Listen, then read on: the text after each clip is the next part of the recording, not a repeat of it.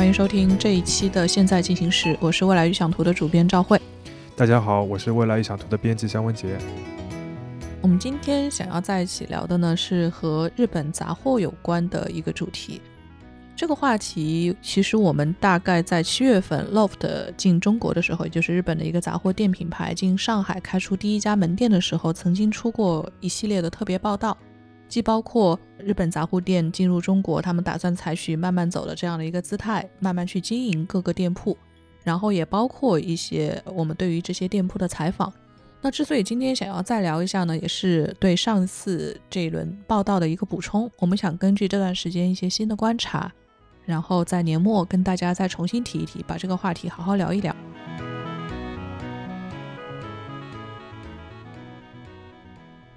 嗯，香薇姐好像是上一周还去了 LOFT 上海那家去看一眼哈，现在有什么样的感受呢？我其实是最近这一两个月还陆陆续续去过两次，因为我住的地方离上海 LOFT 那个美罗城那个商场还蛮近的。前两次的时候，其实我感觉人有点少哎。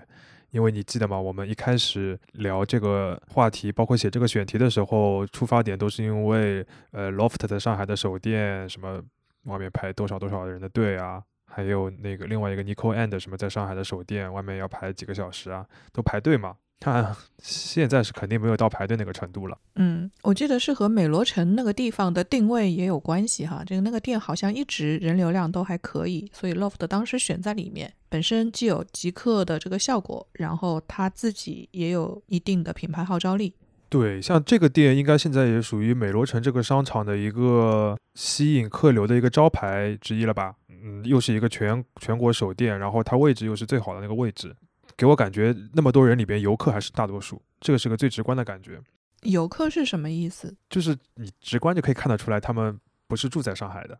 有手提箱的，有比如说迪士尼的袋子，或者是一些就是室内免税店的袋子啊，或者是一些别的旅游景点袋子，明显是这一天去过一些远的别的地方再过来的。还有，如果你从他们的行为也可以看得出来嘛，就是呃，比如说进来之后先是绕一大圈的，他有可能绕一大圈就走了，有些人不太会有那种目的。就是目的性很明确的，就是比如说我今天要逛哪个区啊，或者我想看看哪类商品啊，没有，他东看看西看看，然后你从他们讲的话里面也可以听得出来他们是来玩的，反正游客比例真的很大，然后有可能年轻的女性顾客会更加多一点。LOFT 本来也是年轻女性是他们的更重要的客层，现在在上海那家店里面，就是它的选品啊，还有陈列啊，和当时开业的时候相比，会有什么样的变化吗？我没有看到特别多，除了他这边别的地方没有的东西，这是第一个。嗯，他会有一些企划，或者说是就是一些什么合作款，比如说和 B 站合作的那个公仔啊，和喜茶有一些合作的什么手机壳啊之类的这些东西。那喜茶也会在别的地方卖他的那个周边文创嘛？B 站的周边文创别的地方也有的买嘛？就我觉得都还好。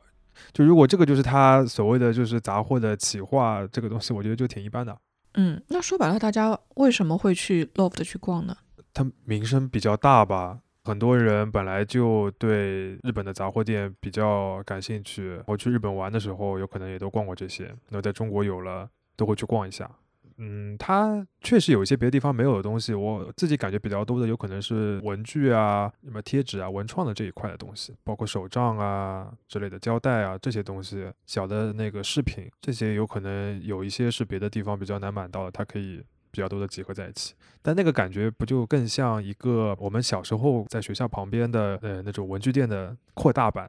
一个精品版的文具店。对的。就是我们去买包书皮的那种地方，比如说笔会有更加好看的笔，然后贴纸会有更加好看的贴纸，笔记本会有更加好看的笔记本，花样会更多一些。它现在的选品到底是？我记得我们之前采访的时候，还是说从日本过去的东西会更多一些？现在在你看来，过了大概有四个月的时间了，那么它的选品是不是有什么变化呢？还是说和中国相关的选品会增多很多？肯定会增加一些本地品牌或者产品的，但我感觉大多数还是外国品牌，甚至进口还是会比较多的比例吧。对，当时我们采访的时候是说到，他们主要还是从代理商手里拿货，然后总代手里的这些货肯定是有不同的品牌在里面，因为总代的意义并不是说它是 LOFT 的总代，而是一系列的文具的在中国的总代。那这样就意味着他手边有各种不同的品牌，这样就可以降低 LOFT 直接从日本到中国这样的进货成本。他直接就是拿代理商在中国配货的这个成本基础上去做他的这个定价方案就可以了。所以它的定价什么的，基本上还是跟着中国的代理商拿到的成本价，然后在和 LOFT 之间做一个供货关系的基础上设置它的这一套价格系统。你觉得现在它价格还算贵吗？这也是我其实蛮在意、好奇的一个问题，就是这个海外品牌进中国绕不掉的一个大关，就是它的价格体系。肯定还是贵的。我我进去就会看到有人拿那个淘宝的那个拍照搜索功能嘛，对着一个贴纸拍一下，然后淘宝里面搜出来就比它便宜，那个就可能卖三十块，淘宝上是二十二块、二十四块。美妆那边也是的。大多数牌子有可能还比较熟悉，有几个比较新的牌子，他们也淘宝上一拍代购也比它便宜。这我觉得它有可有点解决不了这个问题吧。所以我会自己会感觉像 LOFT 这个店，我自己直观会觉得它特别像一个景点。就是它景点的特点是什么？一个就是它会吸引很多外面的客流嘛，然后进进出出会比较多。呃，第二个的话就是它东西都比较贵。对于这个商场来说，它不是一个，比如说它的销量或者客单量特别高的一个地方，而是一个帮它聚人流的一个地方但是对 LOFT 本身来说，它不可能不做生意啊，对啊。那 LOFT 本身它还是想要去卖一些东西。现在他们你看到的就是，呃，大家手边提的这些东西里面，他们销就是销售状况比较好的会哪些？就是大家比较关心哪些部分的卖场？我作为一个商业记者，对吧？还是人肉在旁边收银台地方蹲了一蹲，但这个不作数。呃，但我自己观察到的还是，它现在会分几个区域嘛，文具类的或者书写类的一些小的东西会比较多，就是那购物袋有不同的大小嘛，看到的比较多的还是小的袋子，然后里边一个小的，我看的比如说是贴纸啊、便利贴啊、那个胶带啊、小的手账啊，包括一些那个饰品啊，这些东西会比较多。你从店内的人聚集的分布也可以看得出来，它在左边那边。就是你进门之后，左边那边是比较多的文创这一类的，右边是有一些，比如说碗筷啊，一些家居的用品，还有美妆啊这些会有。那边的人相对就少，美妆那边反而人少哦。少。我记得之前他们还想把美妆当成是一个非常重要的拓展点来来去看的，因为很多日本的化妆品嘛，他们会觉得日本化妆品可能对于海外的这些消费者还蛮有吸引力的，所以还特别配置了这一块的东西在里面。我觉得两个原因啊，第一个是，比如像美罗城这个店里边，在 Loft 的旁边就是一个蛮大的屈臣氏，屈臣氏具有可替代性了。对，当然那个屈臣氏生意我感觉还是敌不过那个 Loft，人已经挺少了。但这个楼的地下一层还有一个专门卖美妆的一个商店，另一个的话就是我刚才讲的淘宝这个一直存在的竞争对手还是太强了，而且现在淘宝实在是太方便了，你很容易的就能做到比价。你有可能可以在 Loft 看到几个比较新的产品或者几个新的牌子，但是你很最容易的方法就可以找到更便宜的替代项。那我干嘛要在这边买？我觉得这个问题它有点解决不了哎。嗯，不要说在中国有淘宝这样的竞争对手，我在东京看到的 Loft 其实也遇到同样的景象。因为东京虽然没有淘宝，但是有亚马逊啊，有乐天啊，有雅虎啊，就是这一些电商网站。你挡不过他们，就是那些私人店主，甚至是这些平台在促销季对这些产品的一个打折销售的力度。因为产品的供货商就 Loft 本身，它不是一个呃，就是从生产、销售、贩卖一体化的这么一个公司，它本质上是一个买手店集合，它自己的自有产品还是占的比较小的比例。所以，当一个产品都是从外部过来的时候，它的定价权很多程度还是在外部的这些公司的手里。那我就印象很深的是，我有一次在 Loft 里面去看到了一个磨咖啡的那个磨豆机，Loft 它的销售价格几乎就是一个厂商指导价放在那里，但是你到亚马逊随便去一搜，或者是任何一个电商平台，基本上都是打折销售的。那还如果你是 Prime 会员的话，还给你直接送到家。你想想，大家会在什么样的平台上去消费呢？其实我当时也很好奇，说，哎，那这样东西到底是一个怎么样的？你你你能怎么样去把它给卖出去呢？那后来去采访的时候，他们就说到，他们的就是很强调 load 自己的企划力和编辑力。这种东西呢，我觉得要分开看。一种是卖急货嘛，比如说我现在很急着用一个什么样的东西，那我去店店铺直接去买就能买到。那我哪怕是不用去等这个时间，我会愿意以原价去购买这样一个东西。但是如果你说一些不急的东西，那我只能是拼价格相相等或者相同的时候。那比如说每年特别热的，像现在这个季节就是日本卖手账的季节了。那 LOFT 自然就会说每年推出不同的手账专辑，手手账的这个 booth 就是一块一块的这种展台，放大量的那种可以同时比对的。它其实就是塑造一个消费的场景，就是我同时在这个区域里面可以比对这么多现场看到这么多内页的东西，它确实是比线上的销售要更好一些。那它和线上相比，无非就是比拼这个价格到底有没有优势嘛。那有时候新品一出来的时候，线上也不会怎么打折，所以这个时候对于一些新品，以日本的这样的一个销售情况来说，它其实还是有一定竞争力的，可以通过编辑力和这个企划力去跟线上的。那些销售厂商去对抗一下这一段时期，但是这段时期一过，这个销售力就过了。所以说我倒是能理解他们为什么要去比拼这个企划力，是因为他在这段时间内笼络过来的这些东西是能够击中人当时的这个消费场景的。但是，一些不是那么讲究时效性，而是有一些长效的这种销售产品的时候，难免大家就会去比价。这个是哪怕在日本 loft，它也会遇到的同样的问题。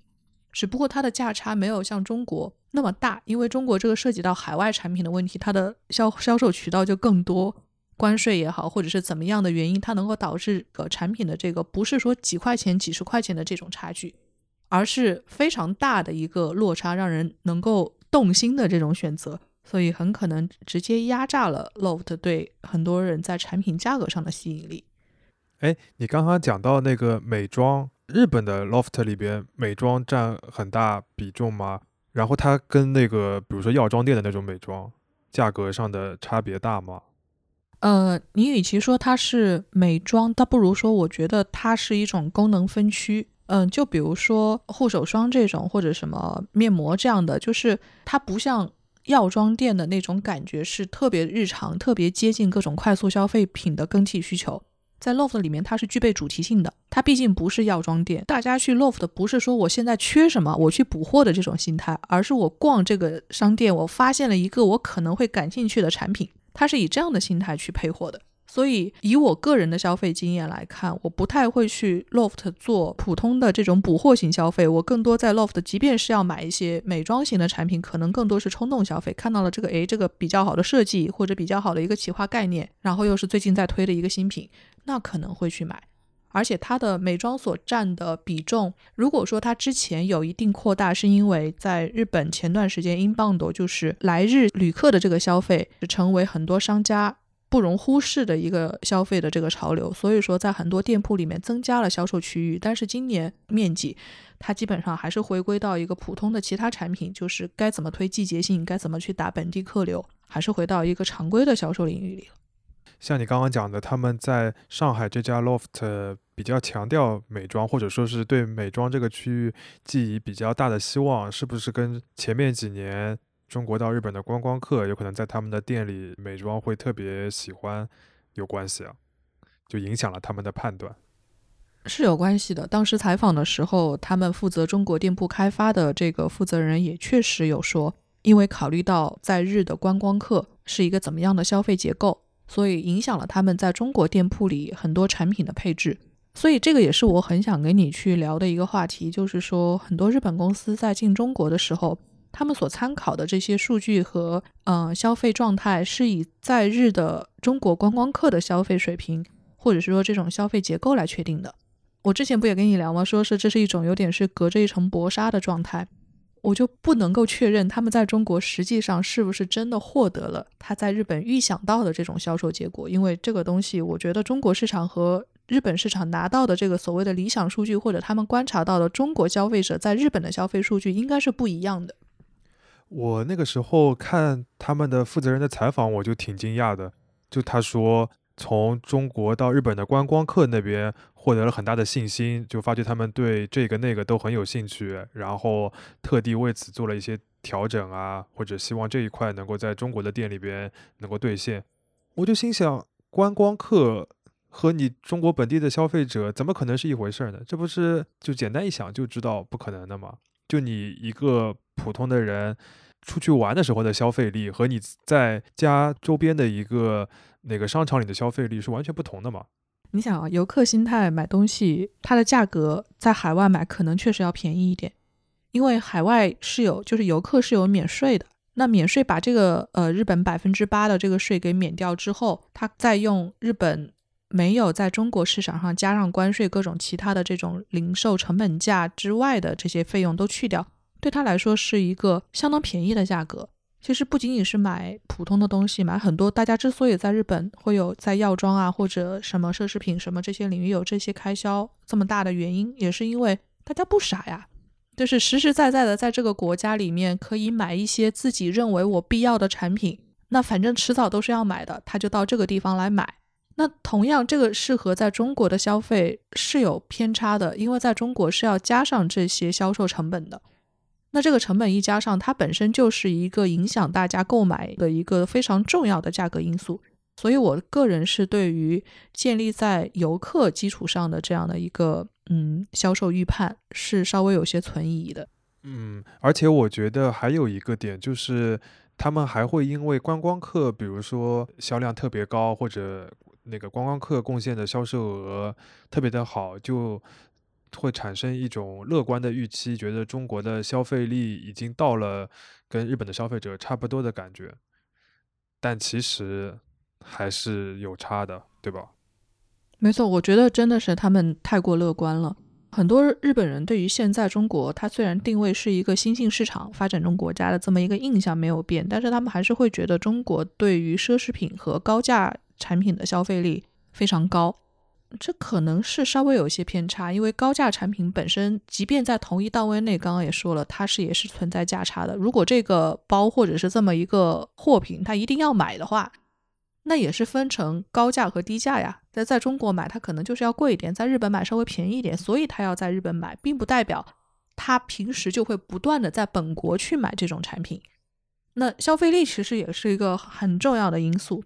讲到消费力，就是我一直觉得这个也是很多杂货在中国可能没有办法像做到像日本一样热销的一个很重要的原因。我们对日本常规的这个消费力是怎么判断的哈？就是。我们常用的一个指标是矿泉水的这个比方，就是在日本大概一瓶矿泉水，你综合超市价格还有便利店价格给它拉平，那就假设是一百日元的这么一一个价格，那合人民币大概六块五左右，现在的汇率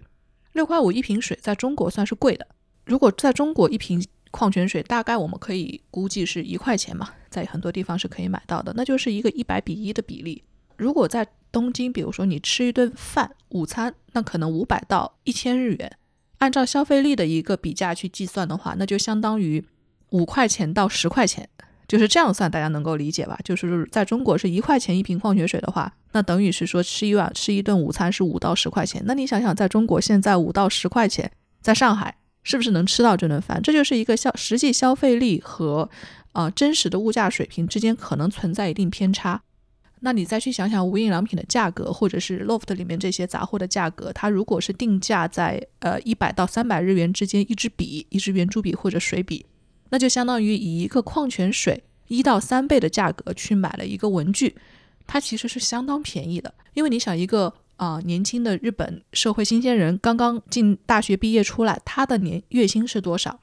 大概是二十到二十四万日元一个月，就是税前。那这个相当于什么？相当于你就把它看成是两千到两千四百块钱的这样一个消费力去感觉，两千到两千四百块钱一个月的时候，他可能拿出几百块感觉的消费力去付房租，然后他还有付完其他的税金和各种各样的开必要开销之后，他可能还会有一点点的这个供他日常零花的费用。这样你去看，他的确很多东西是卖的贵的，但是在他的消费力可控范围内。可是你放到中国来看，那单纯只是换一下汇率的话，就会觉得啊，这个事情这个东西在中国的实际的价格会定的太高了，这应该是一个实感的差别。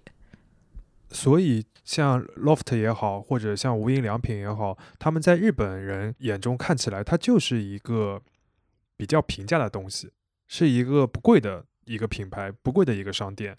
那我比如说开在商场里边也好，或者开在社区旁边的一个购物中心也好，去买一买是 OK 的。当然，日本还有更加便宜的百元店啊，那它其实是更下面一个档次的。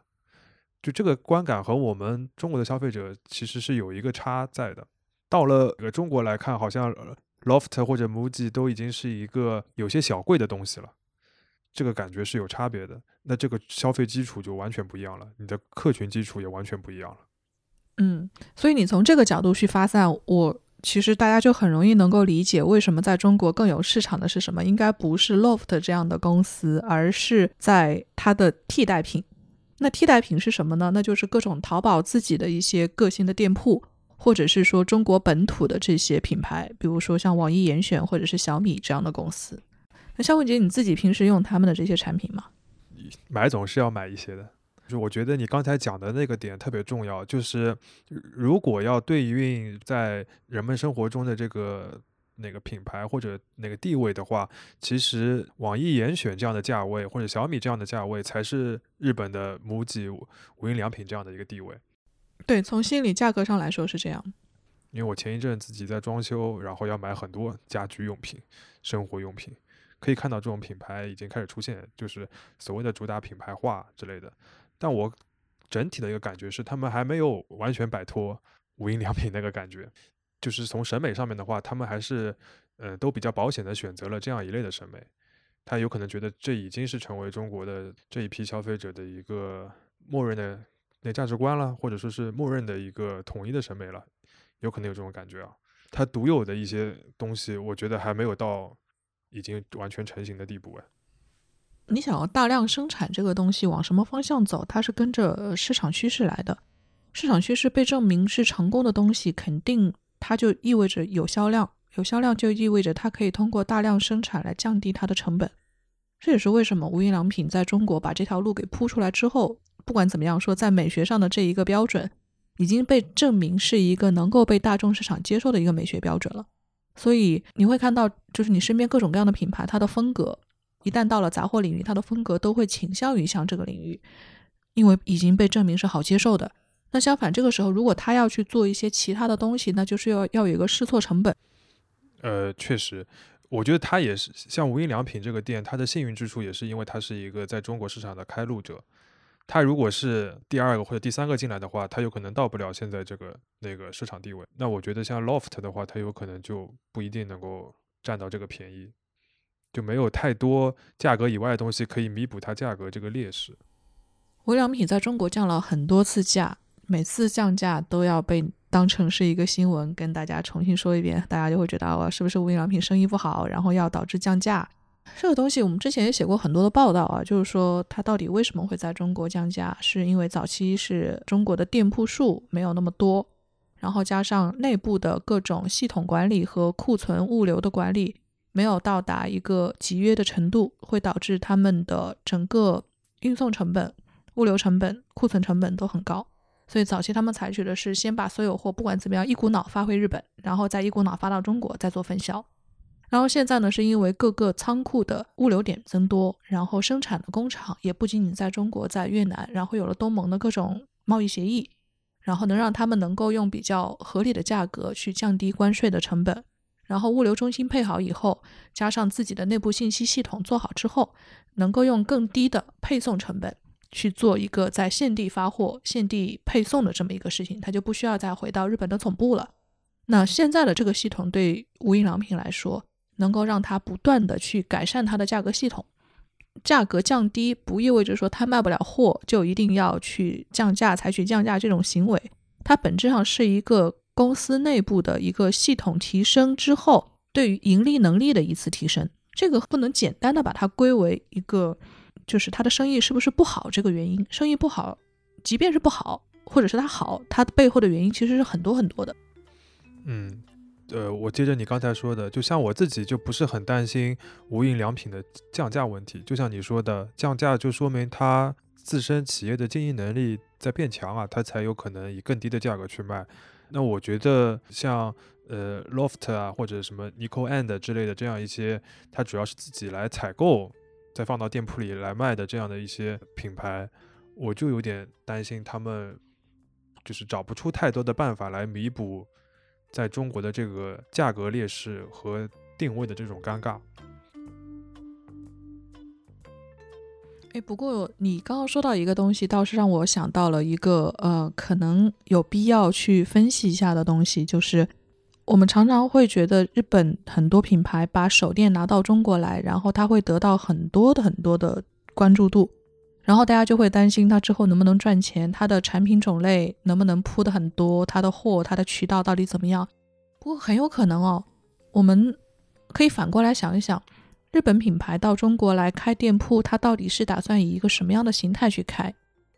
我举个例子好了，就是我们常常现在的一个在中国的。明星型的日本店铺，说白了就是包括不一定是杂货领域，那可能包括无印良品，包括优衣库也好，他们本质上是同一类的营收结构，就是商业模式啊，就是叫 SPA，就是之前说到的生产销售一体化。这种模式意味着他自己是从前端的工厂管理到终端的物流，再到后端的呃店铺销售，都是由这一家公司去能够做整体统筹的。如果他在任何一个环节上去增加他的这个运营效率的话，都可能会为自己增加更多的利润空间。那你换一句话说，如果很多品牌是 LOFT 这样的买手型店铺的话，它就没有办法做到前端和终端的很多营业效率的提升。那他们这种店铺会用什么样的方式去增加自己的盈利空间呢？这就让我想到的就是鸟屋书店。我们最近在写的那些和鸟屋一般的这种分析型的文章也会提到。鸟屋书店在中国很显然就是要走加盟模式嘛，就是他在日本做次塔雅是一样的形式。对他来说，最主要的营收和他最重要的事情，并不是说这个单店每一件单品能够给他创造多少新的利润，而是这个店铺整体上能否给他树立成一个新的商业模式的样板，然后让更多的参与方帮他把这个商业模式扩充到更多的地方，然后他自己收取各种加盟费。或者是销售的这种抽取营收百分点，这个是他们盈利模式不一样的地方，所以很有可能 LOFT 在中国以后的一个发展呃方式，就是因为它有非常强的这个极客能力，这个是和鸟屋书店是相近的，那它就完全可以在它和日本的发展模式类似，在中国开拓出更多的加盟店铺，去弥补它在就是前期生产企划这个在中国没有办法做到像日本那么完善，但是又可能给它带来新的利润空间的东西。就简单而来说，就是无印良品或者优衣库，他们在中国是要真的复制他们在日本的商业模式和那个规模的，那他就得认认真真考虑我们刚刚讲到的那些很实际的问题。但如果像 LOFT 啊或者别的那些品牌，他们只是来中国靠他的名声来赚钱的，他并不想要真的复制在日本的那个商业模式的话。就不用担心那么多问题，是吧？其实也不能这么绝对。你想想，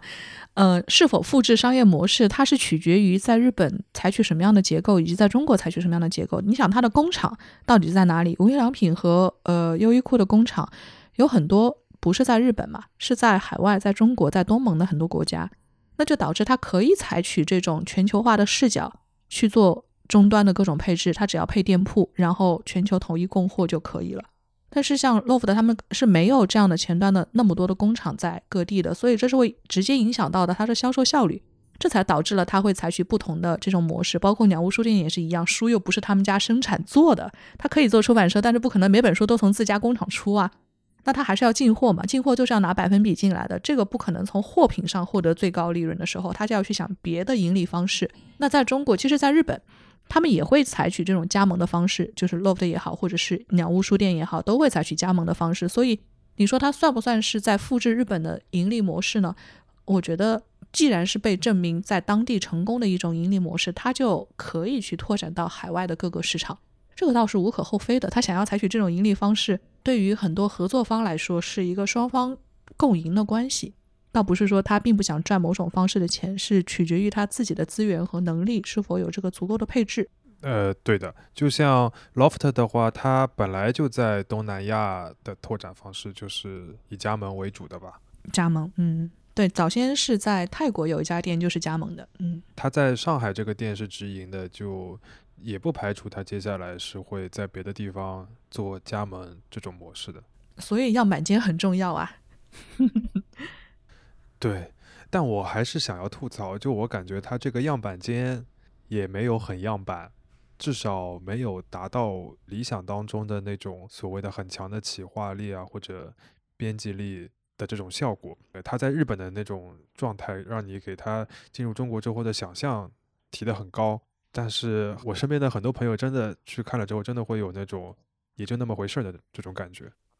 那真的要说的话，你脑中有这种比较理想的这个样板型吗？就是说什么样的展陈是你觉得一个比较好的展陈状态呢？就是它能够体现体企划力和编辑力的。其实他们很有可能就是，比如说在日本逛 loft 或者在日本逛鸟屋的时候，在那个情境下面，对于某些企划或者对于那个环境啊，有特别好的感觉。比如说他之前某一年在 loft 里边逛到了一个季节限定的企划，然后看到了或者看到了某些他特别喜欢的，比如说动漫作品的一些周边啊合作，他会觉得特别有意思。那个时候觉得特别想买。就买了一堆，到了那国内这边的话，有可能现在这些店铺还没有那出到他喜欢的那些企划，或者还没有触到他的那些甜点，那他就没有就找不到当初那个在那个特殊情境下面的那种情绪上很兴奋的感觉。那其实说回来，还是一个观光客心态和你本地的心态其实是不一样的。我倒是能够从品牌的角度去理解这种落差，为什么呢？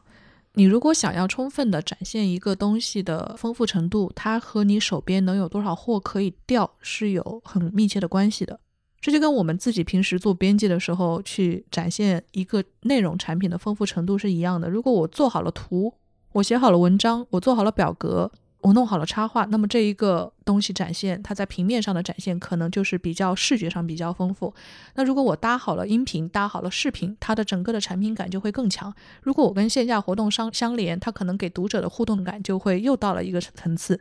那同样，你在店铺里面所谓的体现编辑力是什么意思呢？无非就是把手边已有的要素更好的给排列组合呈现出来，然后用一种营销的企划的方式去表达这种关系。日本之所以会有这么多让人觉得编辑力和企划力很击中人心的地方，我觉得是一个是他们在零售领域叫 SKU 嘛，就是它的相关的选品丰富度有足够大的挑选余地。因为在日本，他不会说我要从各种的总代手里拿货，他很多货品是本国国产的。日本是一个文具非常品类非常多的一个国家，就是他们有很多的供货商可以直接去对接。那当地的直接生产和企划的新产品都可以及时的在店铺得到体现。嗯，你再看他自己的库存能力，在日本因为是有大的仓库，他们可以直接从仓库里面调货去完成各个店铺里的这个直接的配货。然后呢，你再看编辑力和企划力这个角度，它只要有一个好的 idea 出来，它就能跟前端各种不同的企划方，比如说 Loft 很擅长的跟各个 IP 去做联动。那如果是现在非常有趣的一个新的什么？IP 作品、动画作品，或者是小说啊，或者是连续剧出来之后，它就有关联的一系列东西等着你，他们就有足够的材料去选择和排布。中国可能在目前的阶段，手边的这些元素材还是太少了，嗯，所以他们才说要去发展在地的。很多新的本地 IP 去发展起来，中国可能现在啊，我觉得如果是在他现在已有的这个思路上，哪怕是想要做样板间，把它做得好一点，他的这个思路还是，我相信他是会希望能够去找到中国很多 IP 去一起做开发的。我觉得你刚才讲的有个点特别重要，就是他其实也想在中国做一些就是有本地特色的或者跟本地品牌合作的一些企划，但是这个企划的。深度或者说是有趣程度还没有到日本那个水平，就像刚才讲的，其实我最近一次去逛的时候，他入店的地方是有特殊企划的，一个跟 B 站啊和美少女战士，还有跟喜茶都有一些联名的合作的产品放在那边。比如说像美少女战士这种 IP，它能出来什么呢？玩偶。呃，然后跟 B 站的合作也是一个小电视的玩偶，和喜茶的合作就是一个。手机壳，嗯，就我了解，他在日本和一些那个品牌的，或者说是一些文化产品的合作，是他们双方要想一些点子，做一些产品的，对吧？就是或者是展陈上面要有一些逻辑的，你也要出一些点子，然后或者品牌方本身要出些点子，各种的情况不一样哦。但至少在这里，我有我看到的是，就是双方的这个点子的水平还没有到那个程度。我觉得有一个很重要的原因是你刚刚提到的那几个他合作的这个案例。嗯，可能在现阶段都不是一个能够大量产出周边的合作方。为什么？比如说喜茶也好，它是有自己的核心产品线的，它并不是一个去跟其他 IP 主要去合作周边的这么一个品牌。同样，美少女战士它也有这个缺陷，就是它在中国的授权代理。这个授权代理意味着什么呢？意味着它只能在中国，比如说大中华区也好，在这样的一个地域范围内，做出一个在被授权的领域内在中国生产出来的东西。这个这范围就是和他自己原先的这个制作委员会的生产范畴又大大缩小了一层。你要首先得到被授权的才行，然后在品类里面还要在这个地方被授权可以做的东西，实际上可被生产出来的，然后才可以。这个有多小啊？这个范围？呃，我觉得你讲的这个很重要，就是你的企划能力或者和一些文化品牌合作的能力也是分地区的。就我再举一个例子，上海的那个 loft 店里边，其实也是有《新世纪福音战士》和那个假面骑士的一些周边的，它里边卖一些帽子啊，然后卖一些什么套头衫啊。T 恤啊，水杯啊，就是就明显的感觉它还不不够熟练，可以这么来讲，或者说是能用的资源不够多，它就只能现在展展现出这样一个半吊子的企划。就我感觉是，就算对它店铺本身来言，或者对一个样板间而言，它还是有很大提升空间的。嗯。这就是为什么他们很可能更好的一个解决方法，应该是在本地寻找更多本地 IP 的一些系列化的东西。一个是价格能降低，一个是授权的品类可以更多。然后中国的风险就是大家如果均摊的话，可以让这件事情能够在本地有更多的粉丝去支撑起来，说不定明星是个好生意。有道理。然后。前面讲到的有一个话题，我还想再聊一聊。前面也提到了，就是很多日本的一些店铺的品牌，其实最近经常来中国开首店嘛，然后又受到的欢迎比较多，好像每个都很红的，就是有种大驾光临或者那个终于开了首店的这种风光的感觉。我感觉他们都有点被过于拔高了。嗯，其实我是觉得他们有一个特点，都是就是都会提到。嗯，生活方式这个词，什么生活方式集合店咯之类的这种说法，就是感觉有了这个词之后，你这个店铺本身的商业模式 work 不 work 就不是很重要了，你就把一些东西混在一起，就又卖卖衣服，又卖卖杂货，然后卖卖吃的，然后卖卖文创，合在一起就就已经够了。至于你本身这个卖这些东西里边的逻辑是怎么样的，或者它能不能它的价格体系有没有竞争优势，或者它的目标消费者是不是明确之类的，不是很重要。我觉得这个就有点不能持续。你看前段时间不是讲到生活方式集合店这种店铺类型的时候，我记得我们当时做那个新商业空间的 MOOC，一个非常引人注目的趋势啊，就是大家要把书给塞进来。然后一个空间里面，不管怎么样，拿书过来充充门面，这样的话就是好像能够产生各种与阅读相关联的场景。就是现在大家在讲到 business model 的时候，非常喜欢提的一个词就是场景。我也不知道这个词怎么怎么就那么容易被大家滥用啊，赋能场景，还有反正各种各样的东西，一堆意义指代不明的词，但是好像大家能理解是怎么回事儿。这些东西一进来，好像就成了一个又一个的样板。是真的需要这些东西吗？这个每个店铺里真的需要书吗？书肯定卖书是不赚钱的这件事情。那为什么各个店铺里都加了书？为什么各个店铺都变成了呃生活方式综合店？大家会喜欢逛这样的店铺吗？你像文杰，你会觉得你这样的店铺，你进去以后，你真正得到了一些什么？然后它会给你产生一个什么样的价值？真的是这个所谓的新零售体验就增加了吗？未必吧。我其实是，我有一个比较个人的偏见啊，我感觉是因为现在这种店比较新，过去不太有，所以各个商业地产把它拿过来作为一个可以宣传的招牌，是一个花瓶性质更大于店铺本身的一个东西。因为我自己是觉得，所谓的生活方式集成店或者某一个店铺给你提供一种生活方式这种说法。本身就是不成立的。听那个优衣库创始人刘景正采访，他有一句话我还是比较认同的。他就说，生活方式是属于每一个个人的，任何一个品牌没有生活方式，品牌只是提供你自己寻找自己生活方式的一个工具。这也不能成为一种商业模式啊，因为这个不是一个真正的需求。我感觉这个需求是被创造出来的。没错，这个我我觉得是这样的，而且真的是说到生活方式的这样的，你把它作为一个概念化来说，我真的觉得优衣库和无印良品做的非常好。为什么呢？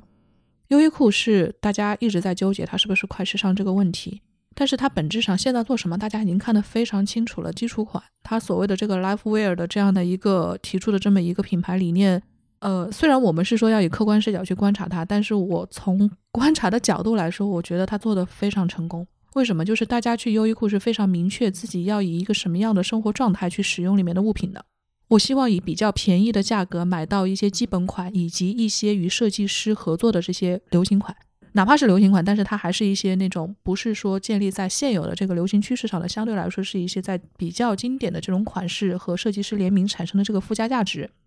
这个是他提提供给人的与其他品牌不一样的这种差异化。那同样，无印良品是什么？它是给人强烈的这种风格化的一个启示。它给你同样和一家一样的这种样板间，你的家可以成为这个样子。这些东西可能是你家里需要的东西，让你产生对某一个范式这样的一个向往。然后你可以自己搭建你心中的某一个东西。就是这两个东西都是两个品牌都是鼓励你在心中搭建自己理想的某种生活状态的。但是。呃，为什么说现在很多新型的这种概念的生活方式店铺，让我们觉得会有些恼人呢？就是因为他给你提供的并不是你对某些东西的，让你去建构某些想象，他是给你在灌输一些东西，他拼命的想让你去学他，他自己想要创造出这样一个所谓的一个样板一样的东西放到那里。但其实你自己在生活当中，你会到这边去消费吗？你真正在消费的时候，你考虑的是什么样的要素？我觉得很多店是没有想清楚的。它里面放书，去放咖啡，去放什么样的东西？它有些店就是真的是为了做这件事情而做这件事情，它变成一个地产商和品牌的合谋。地产商是想得非常清楚的，他是为了这些店铺在自己的这样的一个大的区域范围内，地产项目里面能够吸引更多的人气，他也确实得到了这个效果。那真正的这些店铺本身是否能够真正从里面去赚到钱？企划方可能是去赚钱的，他得到的是企划费用嘛？真正运营能赚到钱，卖东西能赚到钱吗？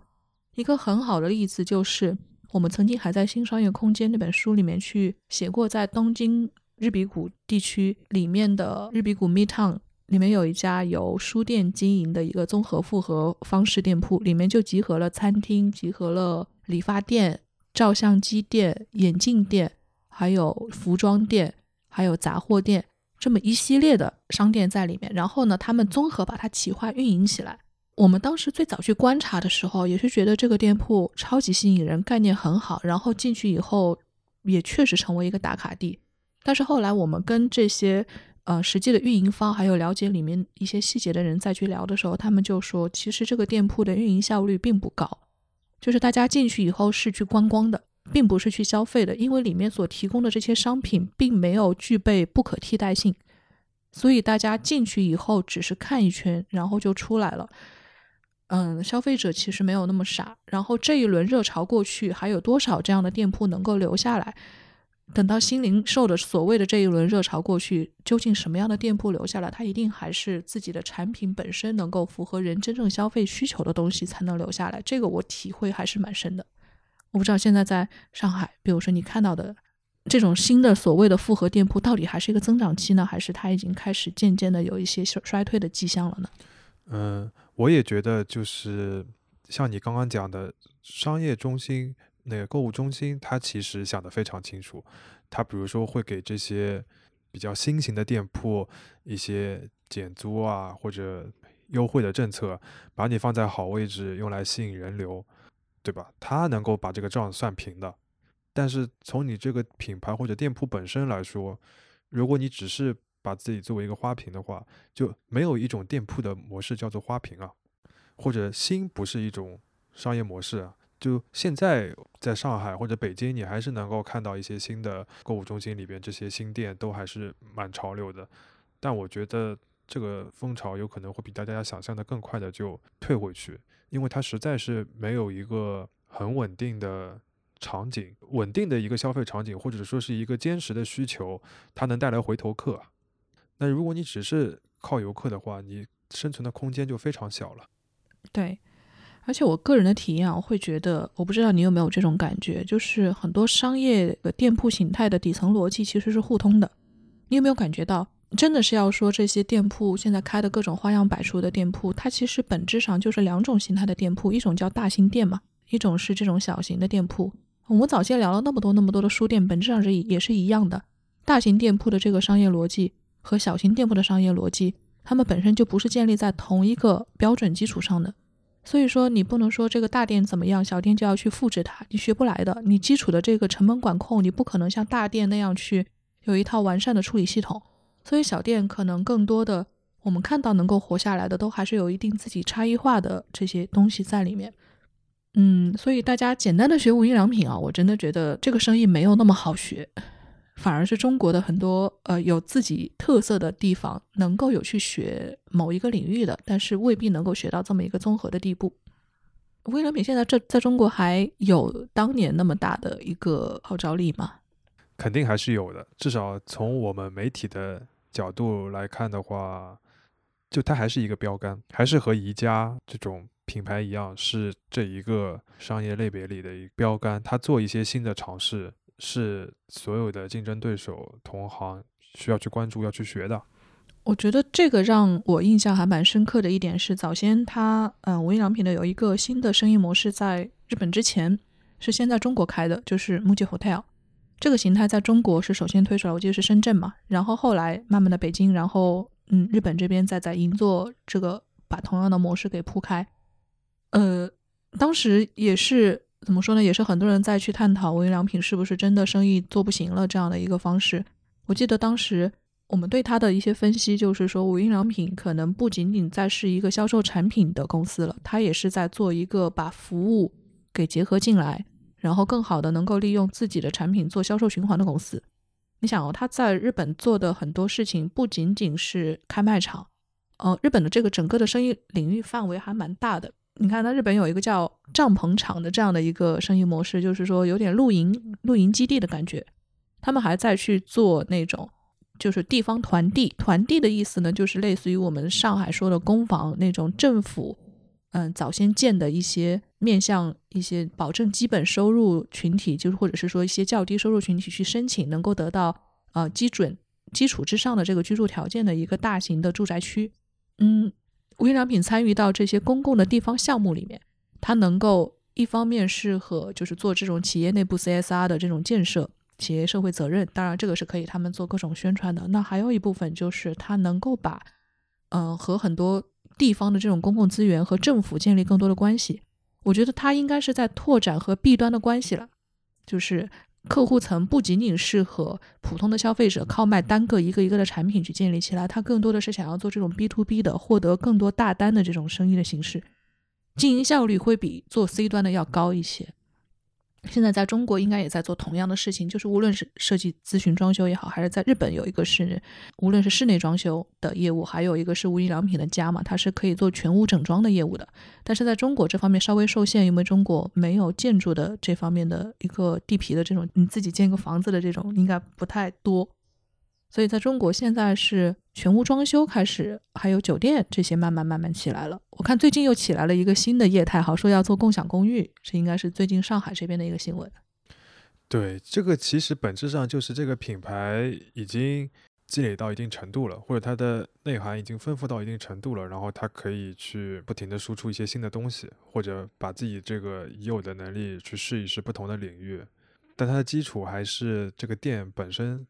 店铺他已经开明白了，就我觉得更多的品牌有可能需要考虑的是，就先得把这个店铺这件事事情先开明白了再说。包括就是刚才讲的一些中国的线上平台，呃，严选也好啊，或者什么一条啊之类的，他们都开始开线下门店了嘛，先得把这件事情先要弄明白了才行啊。嗯，就是在这个基础之上，有可能我可以延伸去做那些事情。中国的很多店铺，如果是还是在做 C 端消费者的生意的时候，很多还在考虑经营效率的问题。因为中国市场市场足够大嘛，就是它能够从很多在地的店铺就能够得到足够的经营收益。如果加上线上的这个收益，我觉得是有很多可以做法上和日本不太一样的地方。这个也是很多中国本土品牌，或者是说在中国的呃这些海外品牌能够探索的和海外就是在日本这些的品牌是不一样的发展路线。嗯，就中国市场还是空间比较大嘛，对吧？购物中心啊，嗯，各种百货还是在新的，还是在不停的开，还是有很多好的黄金铺面可以让你去试，业主也愿意给你一些优惠政策，让你去尝试一些新的店铺形式，对吧？这个环境还是要 稍微好一些，就看他们能不能弄出一些新的东西。对吧？一直模仿是没有意思的。对这些很多东西是日方没有办法给予的，就是说这些很好的这些条件，试错的容错率相对来说，对于很多品牌来说是一个很好的试验田，它开拓开拓海外市场这一方面。行，那我们今天反正关于日本杂货相关的讨论，先讨论这些。嗯，无论是喜欢杂货的消费者，还是说真的在杂货呃商业模式领域观察店铺的这些人。如果大家有更多的想法和意见，也欢迎到评论区或者是到微信公众号给我们去留言。我们的各种联络方式也都会写在这一期的各种文字介绍里。那谢谢大家的收听，我们下期再聊。